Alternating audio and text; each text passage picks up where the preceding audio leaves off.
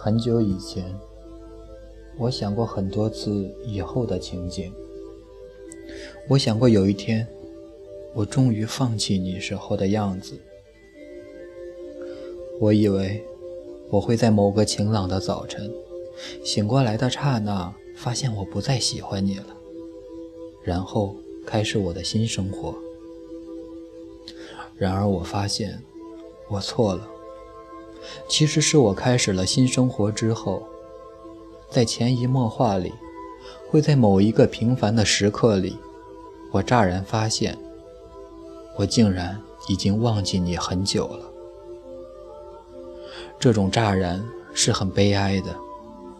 我总以为我和你的感情是伟大的，那它的消失也该是一件轰动的事情。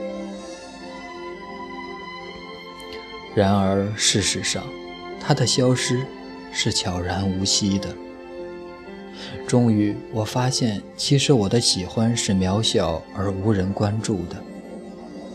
现在的某天里，我跟故友说，我好像喜欢上了一个人。故友也不会提起你的名字，而是安静的听我的新恋情。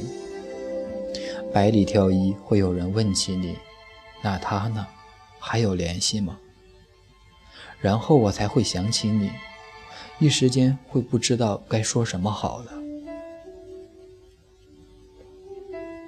我曾经是真的那样真实的喜欢过你，这种喜欢，我想我此生大概都不会有第二次了。你微小的波动一下情绪，就会造成我的泪流成河。你何止是我的上帝，你简直是我的全部。我依然清晰地记得你跟我说过的话，跟你聊过的事。我还记得你对我的评价，记得你说的玩笑或者是真话。